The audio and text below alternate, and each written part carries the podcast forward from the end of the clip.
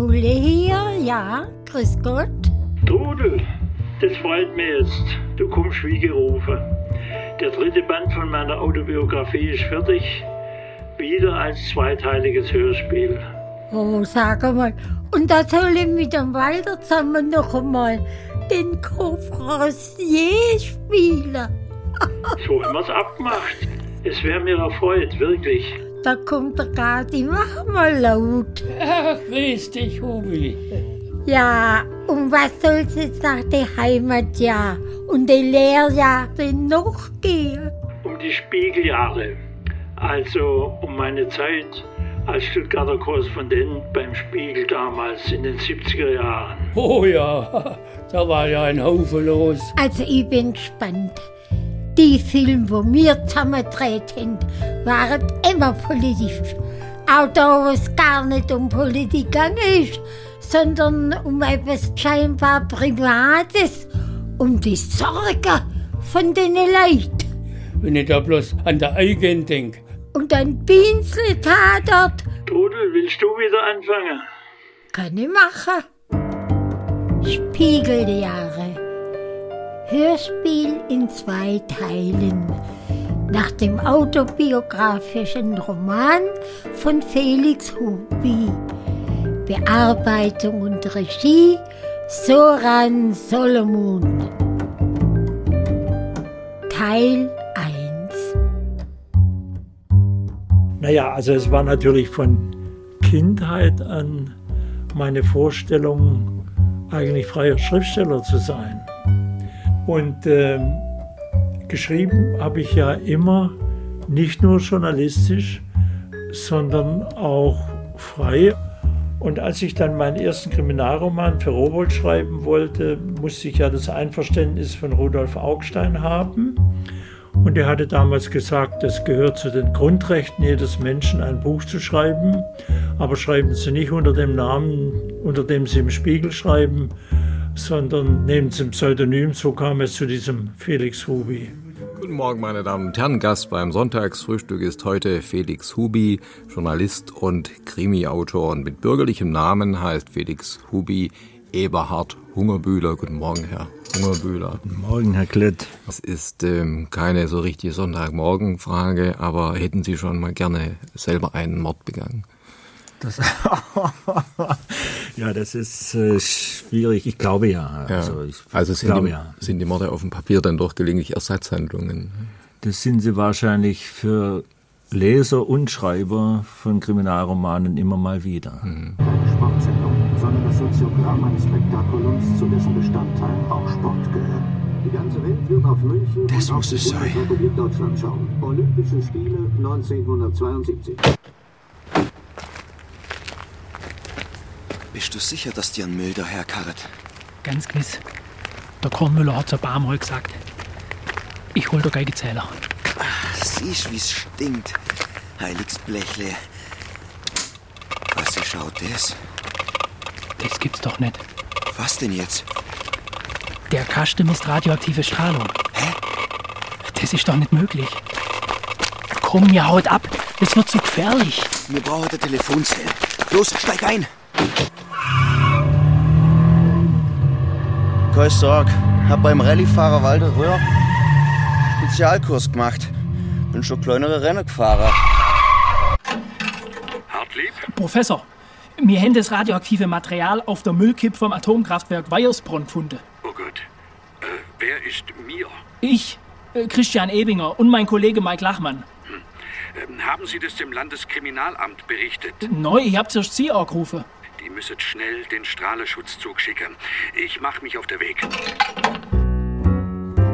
Seit fast einem Jahr war ich nun schon bei dem bedeutendsten Wochenblatt der Republik, beim Spiegel, und verantwortlich für die Berichterstattung aus Baden-Württemberg. Immer noch kam es mir vor wie ein Traum, dass ich für den Spiegel arbeiten konnte. Professor, was ist das? Das ist ein Bleigefäß. Boah, das ist ja unheimlich schwer. Ja, ja, aus Blei eben. Hier ist das Loch im Zaun, Professor. Sollt man mitkommen? Neu, neu. Sie bleiben da, wo Sie sind. Hier muss es sein. Die Strahlung ist stark. Bringen Sie mir bitte das Bleigefäß. Da, da ist es. Sieht aus wie eine Plastikgucke mit ganz viele kleine Gutzele drin. Das Bleigefäß. Ja, ja, Blei. Das sind Ionenaustauscher. Die ziehen radioaktives Material an und geben dafür auch gefährliche Stoffe ab. Die Polizei.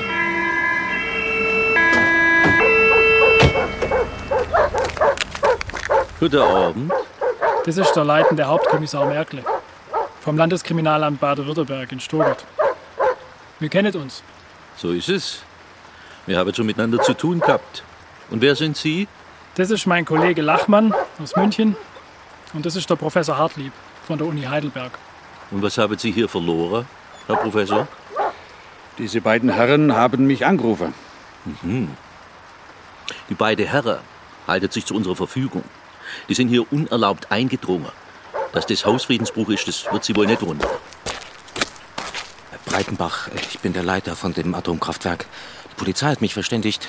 Professor Hartlieb, in diesem Bleigefäß da sind Ionenaustauscher. Ich zeige es Ihnen kurz. Und es ist da auch ein Laufzettel aus Ihrem Kraftwerk dabei. Also ich kann mir beim besten Willen nicht erklären, wie die hier gelandet sind. Liebe Herren vom Spiegel, ich muss wissen, mit wem Sie gesprochen haben, bevor Sie herkommen sind. Mir schützt unsere Informante, Herr Kommissar. Gut, von mir aus. Dann sind Sie beide vorläufig festgenommen. Los, steigen Sie ein. Und unser Auto? Das elegante Cabrio da drüben, das fahr ich heute Abend da weg.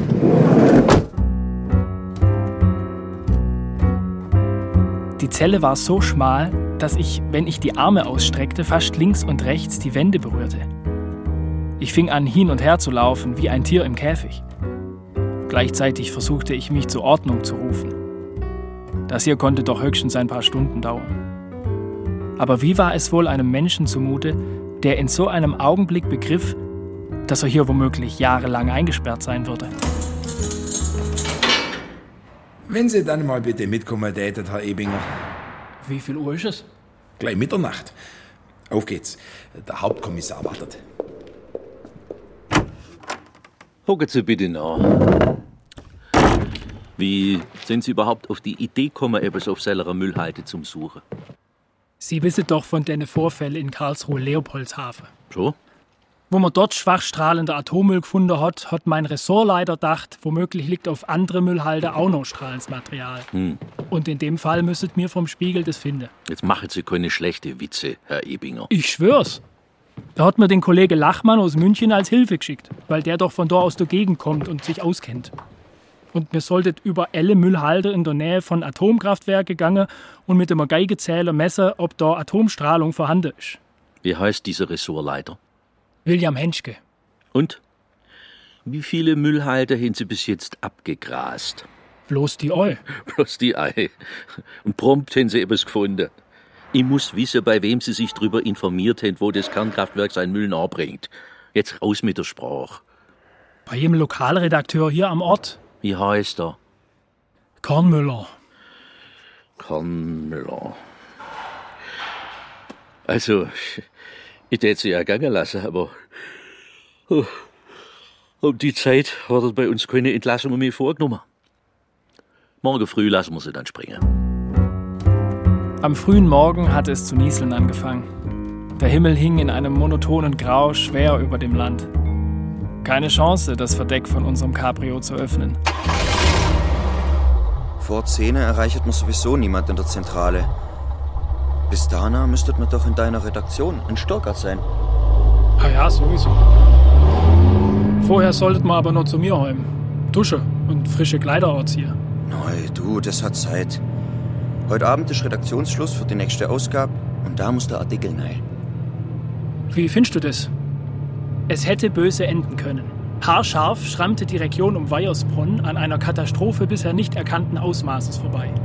Ein eher zufälliger Fund zweier Journalisten des Nachrichtenmagazins Der Spiegel verhinderte, dass stark strahlendes Material aus dem Atomkraftwerk ins Trinkwasser gelangte und die Gesundheit von Zehntausenden Menschen schwerwiegend gefährdete.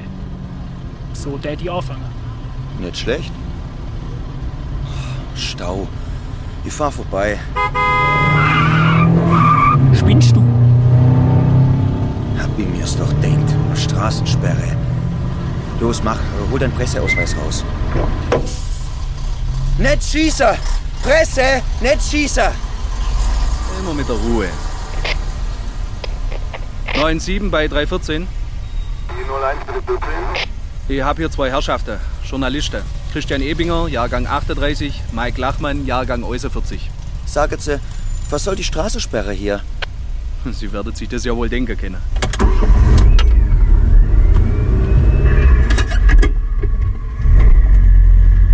Südwestfunk, zweites Programm. Baden-Württemberg 1972. Fakten, Meinungen, Analysen. Nun ist, das haben Sie in den Nachrichten gehört, ein Brief von Andreas Bader, dem Bayerischen Landesbüro der Deutschen Presseagentur, zugegangen. Der Wortlaut des Briefes ist folgender. Die Bullen werden so lange im Finstern tappen, bis sie sich gezwungen sehen, die politische in eine militärische Situation umzuwandeln. Jedes Wort, das in der Öffentlichkeit des Bullenstaates, schreibt Bader, seit eineinhalb Jahren über uns geschrieben worden ist, ist falsch. Ich denke nicht daran, schreibt Bader weiter, mich zu stellen. Erfolgsmeldungen über uns können nur heißen, verhaftet oder tot. Es war für uns ja nicht vorstellbar, dass wir eine solche terroristische Gruppe in Deutschland haben würden, die sozusagen das gesellschaftliche und politische Leben lahmlegen. Es ist denen ja gelungen, von der RAF eine Atmosphäre der Angst zu erzeugen. Ich habe wie viele anderen zunächst mal die auch mit Interesse verfolgt, mit einem positiven Interesse.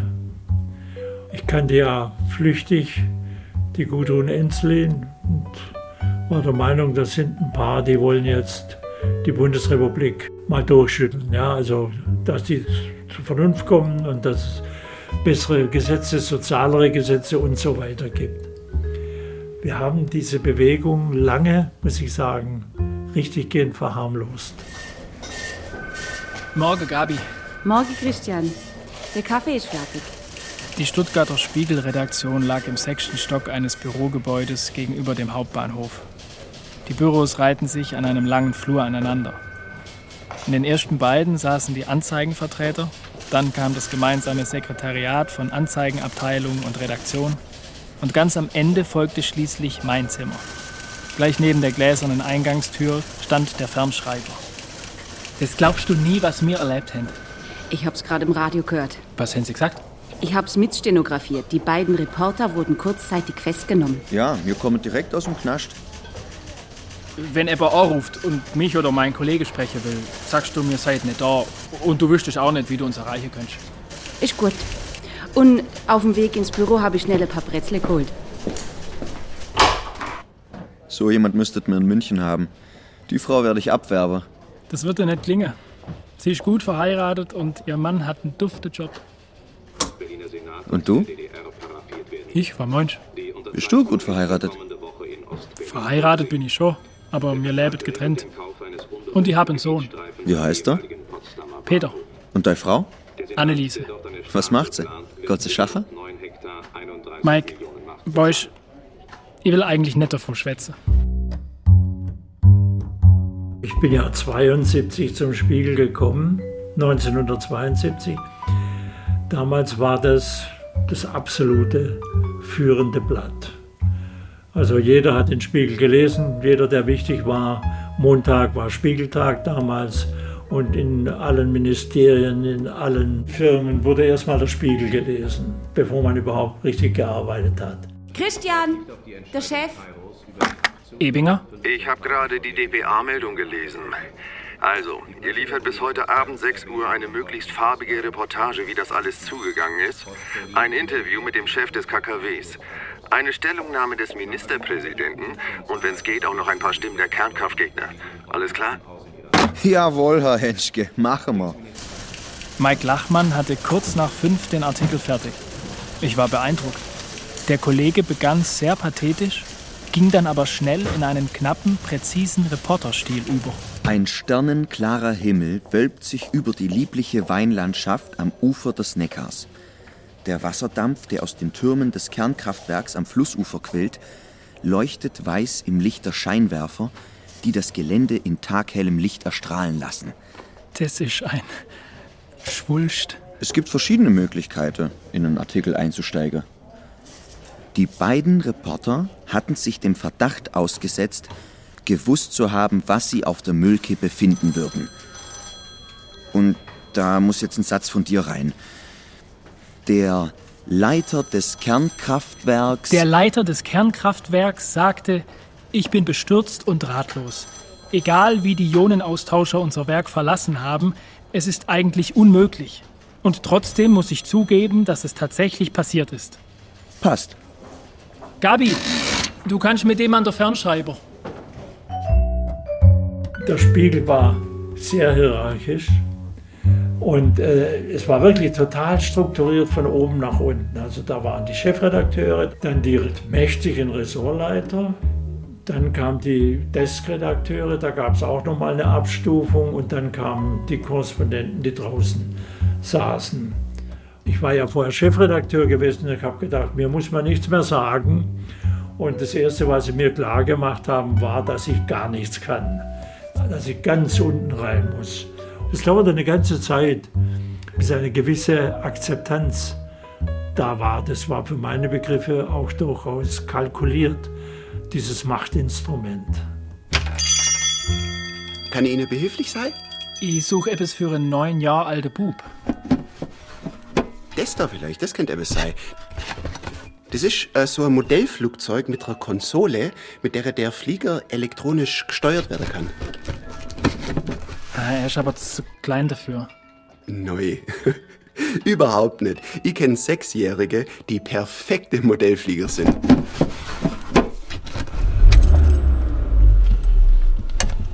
Am Freitagvormittag schaute ich noch einmal kurz in der Redaktion vorbei und machte mich dann auf den Weg nach Blaubeuren. Ein weiteres Schlagwort der jüngsten Vergangenheit heißt versichere dich. Wie sicher ist man noch Lande und wie weit ist man mit seinen Versicherungen gegen Folgen aus Bombenanschlägen abgesichert? Es war ein wunderschöner Frühlingstag. Ich hatte beschlossen, nicht über die Autobahn zu fahren. Stattdessen wählte ich den Weg über die Schwäbische Alb, über Reutlingen, Fullingen, Münzingen. Ich wusste, dass Peter am Freitag erst um vier aus der Schule kam. Wartet Sie auf Ihren Peter? Ja. Der ist leider krank geworden. Er schon seit drei Tagen. Ich hoffe, es ist nichts Schlimmes.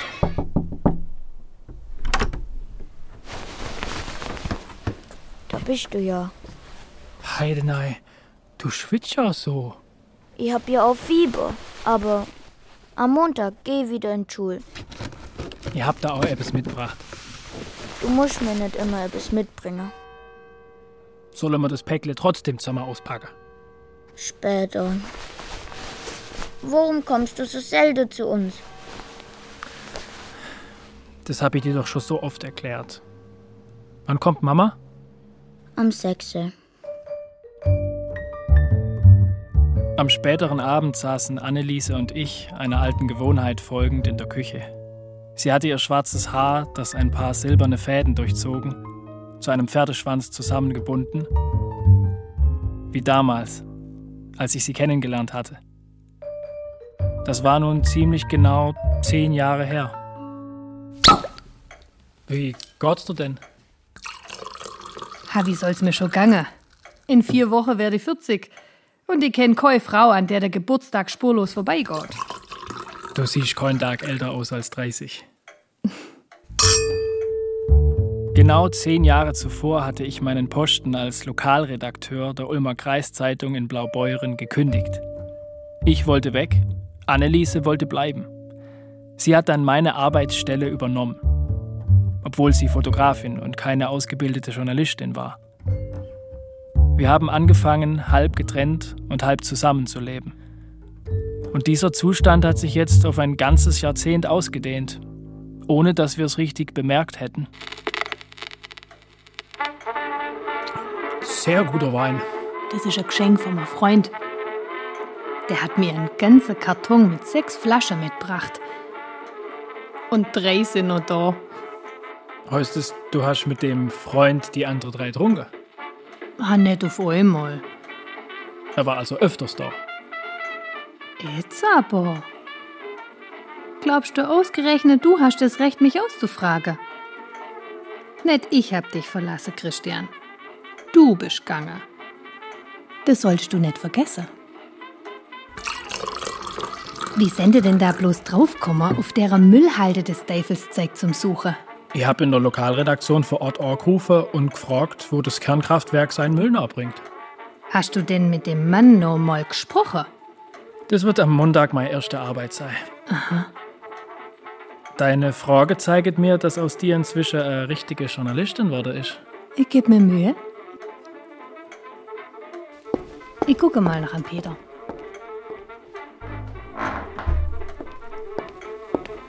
Er schläft tief und fischt. Kommst du?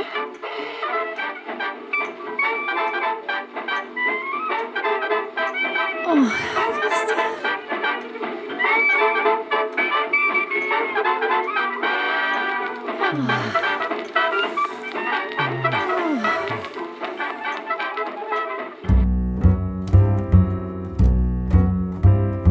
Am Samstagmorgen war Peter fieberfrei. Zum Frühstück konnte er aufstehen. Danach sollte er aber wieder ins Bett. Sein Geschenk hatte er inzwischen ausgepackt, doch seine Begeisterung hielt sich in Grenzen. Am Sonntag fuhren wir ohne Anneliese auf die Münzinger Alb, wo sich, wie ich wusste, Modellflieger aus dem ganzen Land auf einem kahlen, kegelförmigen Hügel trafen, um ihre Flugzeuge zu starten. Es war Ende Mai, aber ziemlich kühl.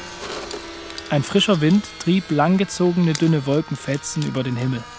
Lass mich mal, Baba. Du machst das prima, Peter. Das ist ja ein Luxusmodell, was Sie da haben. Nicht so ein komplizierter Bausatz wie mir.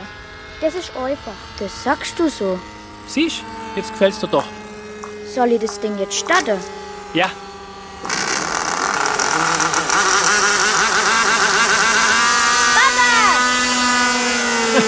Wir fliegen!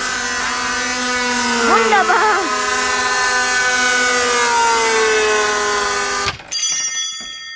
Und wie war's?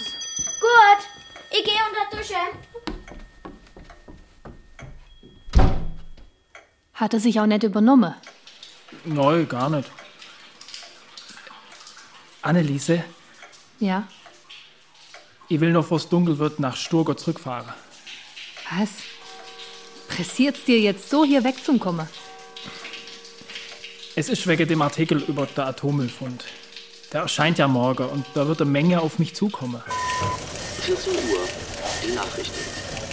In einem Bekennerschreiben, das bei dpa einging, erklärte sich die Bader-Meinhof-Gruppe dafür verantwortlich, den Atommüllfund in Bayersbronn in die Wege geleitet zu haben und über weiteres hochstrahlendes Material zu verfügen, das man jederzeit in einen Trinkwasserspeicher leiten könne.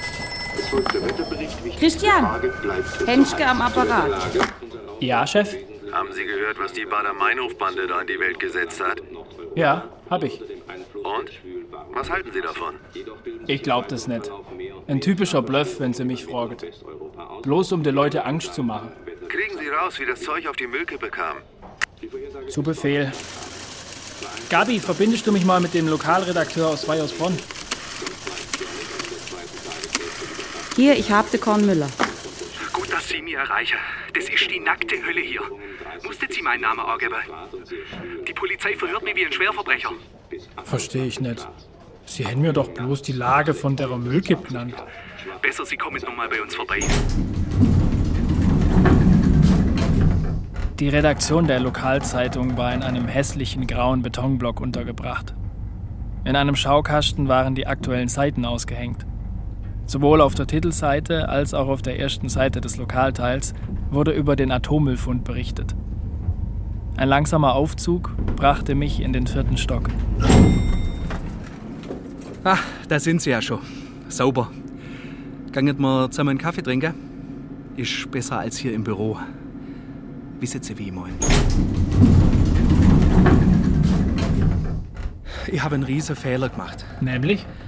Wo mir telefoniert gehabt habet, bin ich wie immer am Feierabend ins Café namenlos gegangen.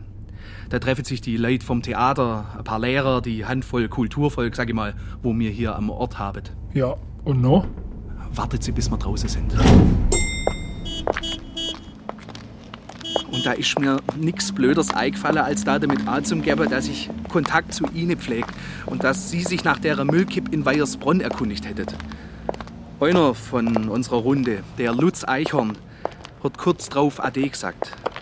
Und vorgegangen ist, hat er noch gemeint, ihr werdet schon etwas finden, verlasst dich drauf. Hätten Sie das der Polizei erzählt? Hm, der Lutz ist ein guter Freund von mir. Der ist Kunstlehrer, der hat schon genug Probleme wegen dem radikalen Erlass. Wo finde ich den Mann? Ich hab schon mit ihm geschwätzt. Die Geschichte ist nämlich noch nicht rum. Der Lutz wartet auf uns. Der hat mir gesagt, er hat etwas Sie. Lutz! Da hockt ein Typ, wo ich noch nie gesehen habe. Ich denke, das ist einer vom Verfassungsschutz. Kommt, wir gangen. Jetzt, Edle, was wissen Sie über den Atommüll, wo wir da so ganz zufällig gefunden haben? Hier. Lesen Sie das mal. Was ist auch das? Auf der Müllkippe am oberen Buchenrhein können die was finden. Von wem stammt es? Keine Ahnung. Irgendjemand hat den Zettel in die Tasche von meinem Parker gesteckt. Wann? An dem Abend im Café Namenlos. Wo ich gesagt habe, die werden schon etwas finden. Das hat der Kornmüller Ihnen doch sicher erzählt. Ja. Ich bin als Erster vom Tisch aufgestanden, hab meinen Parker anzogen, äh, den Zettel gefunden und hab dann laut den Satz dahergebracht. Ja, zugebe, ich hab mich wichtig machen wollen. Wer könnte den Zettel denn geschrieben haben? Keine Ahnung. Gabi, hat Ebber nach mir gefragt. Hier ist die Liste mit deiner Anruf. Kriegst du nicht Ärger daheim, wenn es jetzt immer später wird bei uns? Mein Mann hat damit kein Problem. Der kocht gern.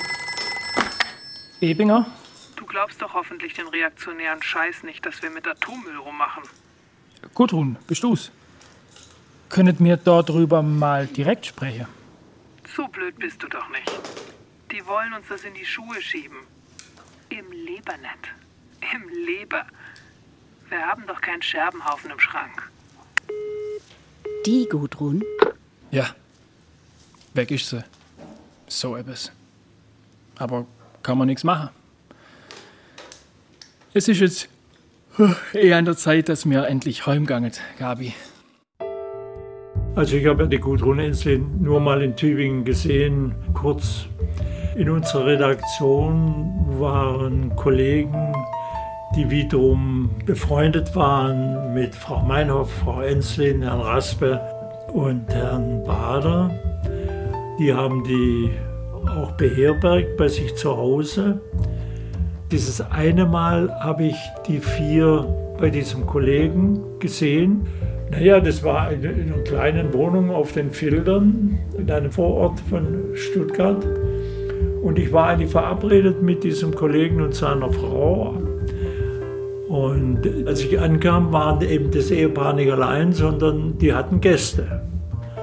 Und es war natürlich nicht schwer zu erkennen, wer das war. Man kannte ja die Gesichter und äh, Ulrike Meinhoff, Gudrun Enslin, Andreas Bader und Jan Karl Raspe, alle vier. Die saßen da rum, haben Kaffee getrunken, also ganz bürgerlich sah das aus. Viel länger als eine Tasse Kaffee war ich da nicht. Ne? Aber ich wäre nicht auf die Idee gekommen, zur Polizei zu gehen und zu sagen, ich habe die da gesehen, schon wegen meines Kollegen nicht. Ne? Hey, Nachbar, wir täten im Hinterhof grillen. Vielleicht später. Danke.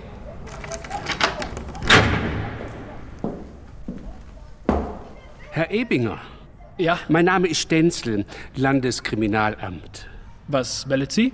Mit Ihnen reden. Sie sind mir einer. Schleicht sich da rein.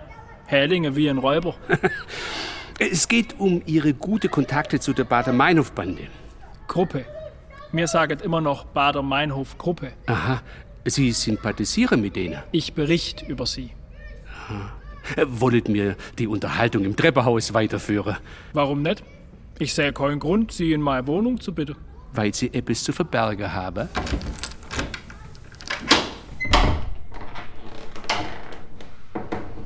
Schön haben Sie es hier. Trinken Sie ein Glas mit? Ausnahmsweise, gern.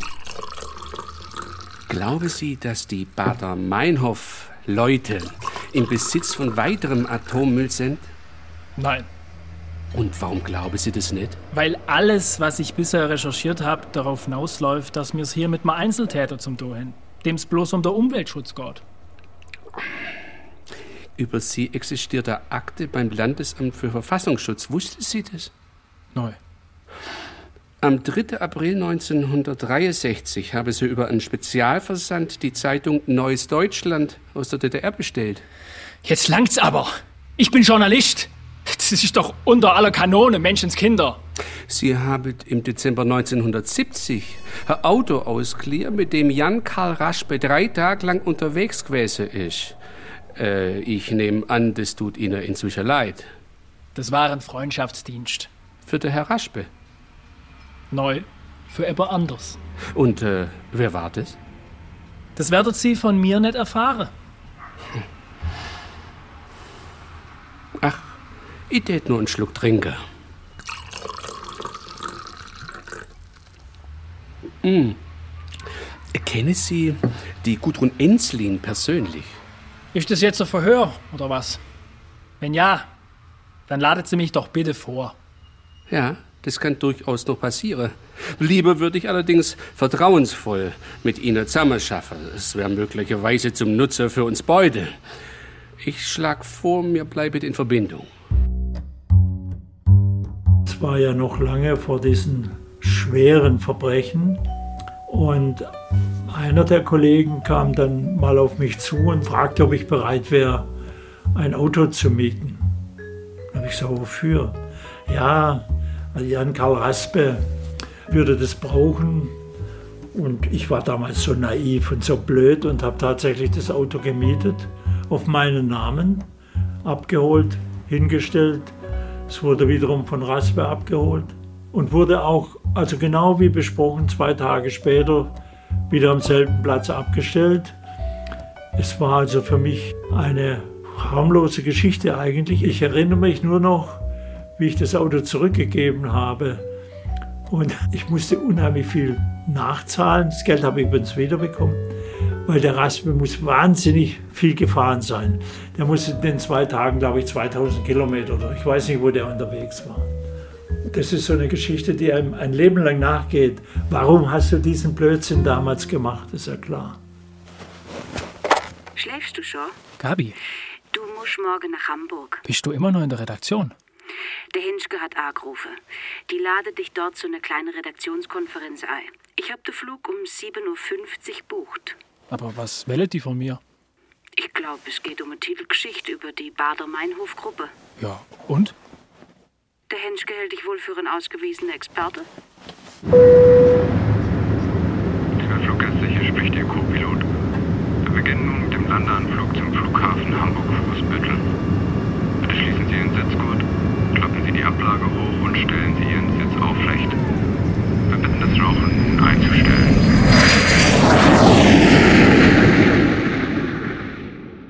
Also, liebe Kollegen, ich fasse das jetzt nochmal zusammen. Die RAF, Rote Armee-Fraktion also, diese Bader-Meinhof-Typen bezeichnen ihre Verbrechen der letzten Wochen als Mai-Offensive. Sechs Bombenanschläge kosteten vier Menschenleben, über 70 Menschen wurden verletzt. Gestern nun endlich, am 29. Mai, haben unsere Behörden eine Gegenoffensive beschlossen. Für den 31. Mai, also morgen, Mittwoch, hat der Chef des Bundeskriminalamts, Horst Herold, eine konzertierte bundesweite Aktion angeordnet. Das Unternehmen heißt Aktion Wasserschlag. Will er damit schon vorab sagen, dass die ganze Aktion ein Schlag ins Wasser wird? Nein. Er will durch den Schlag ins Wasser die Fische mal richtig in Bewegung bringen. Nicht ausgeschlossen, dass die RAF-Mitglieder in Panik geraten. Herold will mit den Medien zusammenarbeiten. Wir sollen wohl helfen, den verunsicherten Menschen im Land zu zeigen, dass der Staat seine ganze Macht einsetzt, um sie zu schützen. Und jetzt gilt es zu bedenken, wie wir unsere Berichterstattung darauf einstellen. Ebinger, Ja, Herr Henschke? können Sie jemanden aus dem Kreis oder wenigstens dem Dunstkreis der RAF zu einer Stellungnahme bewegen? Es ist schon so, dass ich früher mal einen ganz flüchtigen Kontakt zu denen gehabt habe. Aber ich wüsste nicht, wie ich heute an die rankäme. Versuchen Sie es. Ich verlasse mich auf Sie. Außerdem habe ich ja noch mit dem Atommüllfall zu tun. Sie schaffen das. Die Ermittlungen gegen die Bader-Meinhof-Mitglieder stehen nach den Worten von Generalbundesanwalt Martin vor einem gewissen Abschluss. In einer Pressekonferenz erklärte Martin heute in Karlsruhe, nach der Verhaftung von Ulrike Meinhof und nahezu des gesamten Kerns der Anarchistengruppe Die Sache erledigte sich von selbst. Schon am 1. Juni wurden Jan Karl Raspe, Holger Mainz und Andreas Bader in Frankfurt am Main festgenommen. Am 7. Juni wurde Gudrun Enslin in einer Hamburger Modeboutique gefasst. Am 9. Juni Brigitte Mohnhaupt in Berlin. Ulrike Meinhof und Gerhard Müller wurden am 15. Juni bei Hannover festgenommen. Vier Tage später in Stuttgart Siegfried Hausner. Am 9. Juli Klaus Jünschke und Irmgard Möller in Offenbach am Main. Damit saß fast die gesamte Führungsriege der RAF in Haft.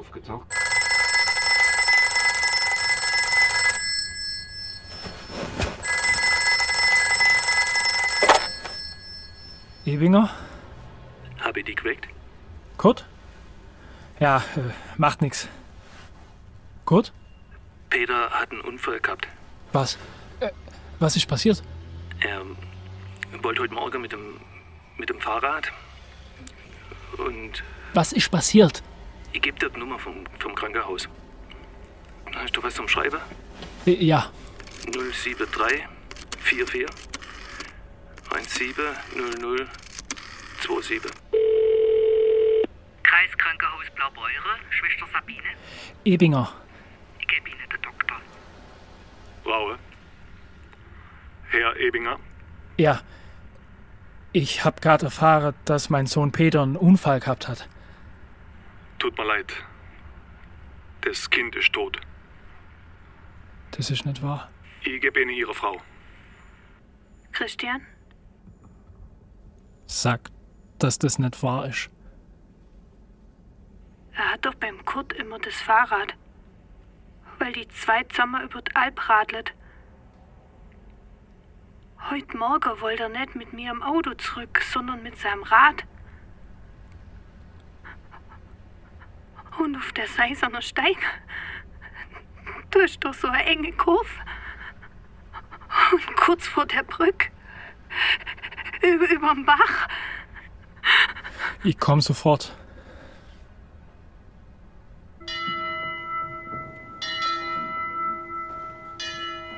Wir haben uns heute hier versammelt, um Abschied zu nehmen. Abschied von einem Kind. Peter Ebinger. Die Beerdigung war am darauffolgenden Donnerstag. Lasset uns später die Worte Anneliese, ihr Bruder 22. Kurt, meine Eltern, Mein Gott, mein Bruder Gerhard und ich Gott, standen in der kleinen Friedhofskapelle. warum hast du mich verlassen? Der weiße Sarg war noch nicht Bist geschlossen. Peters Gesicht sah unnatürlich aus. Man hatte versucht, die Verletzungen zu überschminken. Mein Gott, Aber so richtig war das nicht gelungen. ich rufe bei Tag, doch du gibst keine Antwort. Peter. Ich rufe bei Nacht Peter. und finde doch keine Ruhe. Von Geburt an bin ich geworfen auf dich. Ein Friedhofsangestellter schraubte den Sargdeckel zu. Gott. Sei mir nicht fern, denn die Not ist nahe. Warum war ich nicht bei ihm? Niemand ist da, der Dann hätte ich etwas mit ihm unternommen. Niemals hätte ich zugelassen, dass er allein mit dem Fahrrad diese Strecke fährt. Die Zunge Niemals. mir am Gaumen. Du legst mich in den Staub des Todes.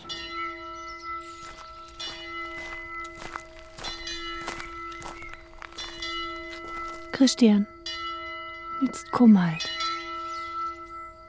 Du kannst doch nicht ewig da sitzen bleiben.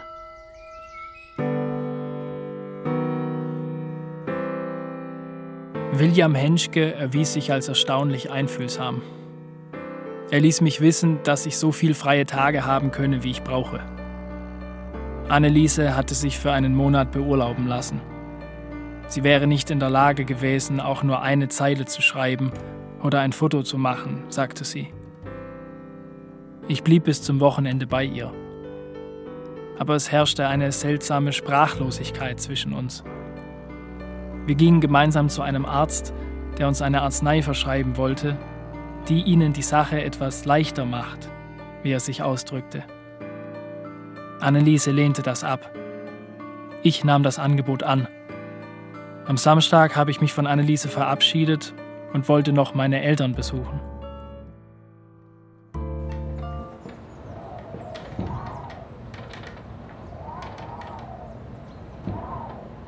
Machst du das Fenster zu, Christian?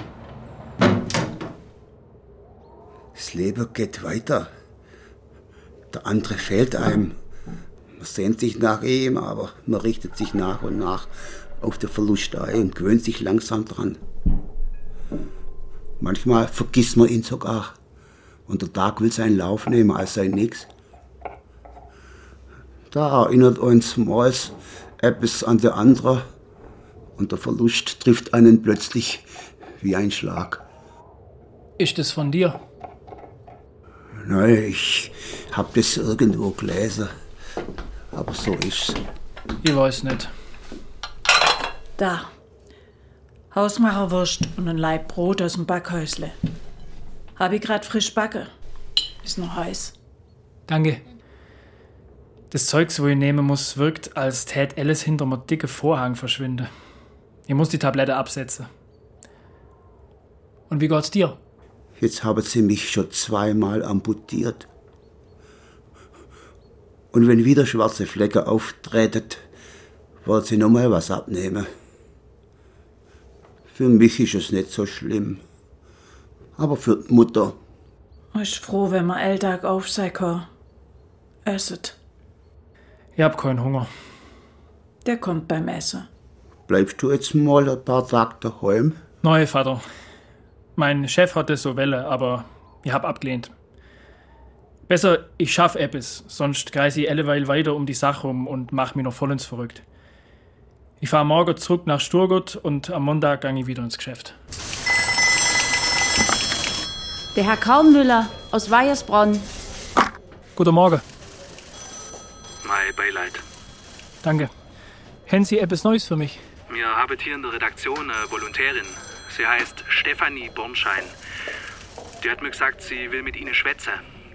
Offenbar hat sie etwas über den Atommüll erfahren, will es aber bloß Ihnen erzählen. Soll ich zu Ihnen in die Redaktion kommen? Neu, neu. Sie hat das Kaffee namenlos vorgeschlagen. Gut. In einer Stunde. Hallo. Frau Bornschein. Heide nein. Auf die Minute pünktlich. Hocken Sie nach. Ein Kaffee bitte. Gerne. Wie ist es denn passiert mit Ihrem Sohn? Oh nein. Entschuldigung, ich wollte nicht. Ich will nicht drüber reden. Ja, natürlich. Natürlich nicht. Tut mir leid. Haben Sie etwas rauskriegt? Es ist kompliziert. Ja, so. Ich steck da irgendwie persönlich mit drin. Wie soll ich mir das vorstellen? Bis vor kurzem war ich mit einem Ingenieur zusammen, wo im KKW schafft. Wir haben Schluss gemacht. Er hat das Ding gedeichselt. Wie heißt er? Das sag ich nicht. Aber das lässt sich doch leicht rauskriegen. Ich brauch doch bloß der Kornmüller fragen, mit wem Sie zuletzt befreundet waren. Aber das werdet ihr nicht tun. Erzählt Sie erst mal die Geschichte. Ein Mitarbeiter von dem Kernkraftwerk, also mein Ex-Freund, hat sich schon seit einer Weile drüber gewundert, wie lasch die Kontrollewörter sind. An einem schönen Tag Anfangs April hat er nur beobachtet, wie ein Päckle Ionenaustauscher neben das Fass gefallen ist, in dem es hätte in Glas eingeschmolzen werden müsse. Und da ist es dann liegen geblieben. Er hat es nur strahlungssicher versteckt. Er war es dann auch, wo die Ionenaustauscher in die nächste Müllladung geschafft hat. Wäret sie und ihr Kollege nicht fündig geworden, hätte er das Zeug mit Hilfe von dem Geigerzähler leicht wiedergefunden und fachgerecht entsorgt. Und er ist es dann auch gewesen, wo die Nachricht in die Tasche von dem Lutz Eichhorn sein Parker gesteckt hat. Mensch, Sie sind ja ganz bläuch. Das geht vorbei. Keine Sorge, das ist gleich rum. Ich wollte Sie noch zum Kuchen einladen. Ein anderes Mal gern. An diesem Abend habe ich die Psychopharmaka weggeschmissen und beschlossen, nie wieder welche zu nehmen. Moin. Junge, Junge, das ist ja fast eine komplette Story. Kennen Sie den Typ? Nein, meine Quelle kennt ihn, will aber der Name nicht preisgeben. Na, der wird doch rauszukriegen sein. Ich habe ihr versprochen, dass mir ihn schützt. Das ist eine Frau? Ja, Und dieser Techniker ist Ihr Freund. genau. Machen Sie sich an den Artikel. Wir lassen es erstmal bei ein AKW-Techniker. Einverstanden. Hast du schon etwas gefrühstückt? Neu, aber ich habe auch keinen Hunger. Der kommt beim Essen. Das ist ein Satz von meiner Mutter. Ich hab den Spruch auch von meiner Mutter. Ich könnte mir vorstellen, dass die Bader-Meinhof-Leute hierher nach Stammheim verlegt wären. Und in Stuttgart soll ihnen dann auch der Prozess gemacht werden. Ja, wo hast du das jetzt schon wieder her? Das ist doch viel zu gefährlich. In Sturgott. Die werden da in Stammheim einen richtigen Bunker dafür bauen. Bloß für den Prozess, du wirst das sehen. Jetzt schwätz auch. Das tät dann bedeuten, du musst die ganze Gerichtsberichterstattung übernehmen. Ist schon möglich. Ich hätte nichts dagegen. Schrecklich. Ständig werde Kollege aus der Zentralredaktion oder aus Bonn hier rumrennen. Ja, da damit müsstet man rechnen. Da kann man bloß hoffen, dass es ein kurzer Prozess wird. Warten wir's ab. Es wird nur ein paar Jahre dauern, bis es soweit ist. Moinsch. Ich mache meinen Artikel fertig und nur hau ich ab. Falls ihr aber fragt, Du hast einen Termin mit der RAF. Ulmer Kreiszeitung, Redaktion Blaubeurer, Krämlich. Anneliese, ich komme heute Abend gegen neune und fahre am Sonntagabend wieder zurück, wenn das recht ist. Am Sonntag habe ich Dienst. Aber du kannst natürlich bleiben, solange du willst. Komm rein. Du hast bestimmt noch nichts gegessen. Neu. Danke. Ich wasch mir die Hände. Im Bad stellte ich überrascht fest, dass alle meine Utensilien verschwunden waren. Der Rasierapparat, die Zahnbürste, meine Hautcreme, alles weg. Als ich in die Küche zurückkehrte, tat ich so, als hätte ich nichts bemerkt. Und? Wie geht's dir? Es wird langsam besser. Ich nehme keine Medizin mehr. Ich habe eine Therapie angefangen. Ich habe gelernt, dass es viel schwerer ist, sich selber zu verzeihen als jemand anders. Und sei es der schlimmste Feind. Und warum soll das so sein? Weil wir uns schämen für das, was wir da haben. Und nicht glauben, dass irgendjemand das verstanden kann. Schäme für was? Ha. Weil wir versagt haben. Wir haben Fehler gemacht. Wir sind gescheitert. Wir verletzen aber, wo wir lieben. Wir versprechen Sachen, wo wir nicht halten können. Weil wir uns selber nicht kennen. Ja, und der Rest vom Leben können wir uns nicht davon befreien. Wir sehnen uns nach Hause und wissen nicht, wohin. Josef von Eichendorff. Du kennst das. Als wir eine halbe Stunde später im Schlafzimmer unter die Decke krochen, schmiegte sich Anneliese ganz dicht an mich. Sie hat angefangen zu weinen und lange geweint. Ich rührte mich nicht. Am nächsten Tag hat sie mir beim Frühstück gesagt, dass sie sich scheiden lassen möchte. So ist die Automobilproduktion in der Bundesrepublik bedroht, da sich die größte Fabrik für elektrische Ausrüstung Henschke hat meinen Artikel mit den neuen Informationen über den Atommüllfund in Weiersbronn ins Blatt gehoben, nachdem der Text über zwei Wochen in der Schublade gelegen hatte. Stefanie Bornscheins Freund tauchte durchgängig als ein Techniker im KKW auf. Allerdings stand da, der Name ist der Redaktion bekannt. Das nennen Sie also kooperative Zusammenarbeit. Ja, da guck noch, der Kommissar Merkle. Am Heiligen Sonntag. Kommen Sie bitte rein. Es geht um Ihren Artikel, wo morgen in Ihrem Blatt steht. Ich will den Namen von dem Techniker. Den habe ich selber nicht. Mein Informant ist nicht bereit, den Namen preiszugeben. Dann will ich den Namen von Ihrem Informant. Tut mir leid. Bin gestern nochmal über Ihrer Akte gesessen. Bei einer Akte? Beihilfe zu Mord, zu Mordversuch, zu Banküberfällen und zu Bombenanschlägen in mehreren Fällen. Wissen Sie was? Ich gebe öffentlich zu, dass ich die Dummheit gemacht habe, für ein RAF-Mitglied ein Auto zu mieten. Ich sag sogar für wen. Und nur, dass der Fall bei Zeite zu der Akte gelegt worden ist. Jetzt aber wird er vom Kommissar ausgraben, zu mich erpressen, in Informante preiszugeben. Das ist nicht Ihr Ernst. Doch. Und so schlag ich mir den Sonntag um die Ohren. Ihrer Familie wird es nicht gefallen. Ich hab keine Familie. Christian, Steffi fragt nach dir.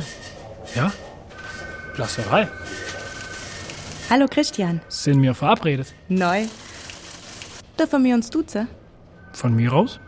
Wo ich neulich mit dir noch einen Kaffee trinken wollte und es ging nicht, hast du gesagt, ein anderes Mal gern. Du hättest vorher anrufen können. Heißt das, du hast keine Zeit? Eigentlich habe ich tatsächlich keine Zeit, aber ich nehme sie mir. Ich habe den Artikel natürlich gelesen. Der ist echt gut. Danke. Und über dein Honorar werde ich mit dem Chef reden. Ja, ich bin nicht wegen dem Honorar gekommen, Gut. Warum dann? weil ich die wiedersehen wollte. Hoi, jetzt nicht aber. Ich wollte die wiedersehen, weil ich hoffe, dass du mir einen Rat geben kannst. Ein Rat? Für was? Na, wie ich weiterkomme. Mein Volontariat ist in sechs Wochen rum. Wie kommt man denn zum Spiegel? Äh, mit viel Glück. Das erzähle ich dir ein anderes Mal. Ein anderes Mal. Das heißt, Genau.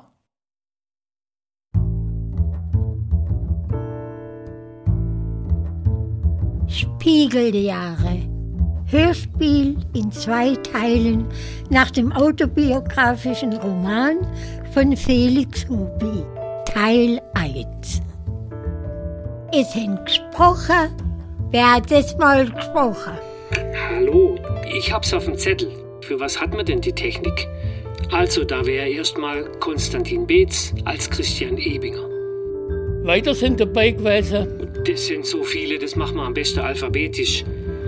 Uli Böttcher, Konstanze Dada, Bernd Gnann, Uta Maria Heim, Jana Horstmann, Bernhard Hurm, Felix Jeiter, Daniel Krohl, Natascha Kuch, Markus Michalik, Markus Michalski, Sebastian Miro, Marc Ortl, Luca Schmid, Gunnar Schmidt, Willi Schneck, Martin Teuer und Renate Winkler. Mitgemacht haben außerdem der Felix Hubi, die Trudel Wulle und ich, der Walter Schultheiß. Ton und Technik Wolfgang Rhein und Bettina Krohl. Regieassistenz Aaron Klebauer. Besetzung Silvia Böttcher. Musik Dizzy Krisch, Anselm Krisch und Caroline Höfler. Hörspielbearbeitung und Regie Soran Solomon. Das war eine Produktion vom Südwestrundfunk aus dem Jahr 2022. Redaktion und Dramaturgie Uta Maria Heim. Jetzt haben wir es am Kasten. das war ein Spaß. Fehlt bloß noch der zweite Teil. Da bin ich gespannt, wie das ausgeht.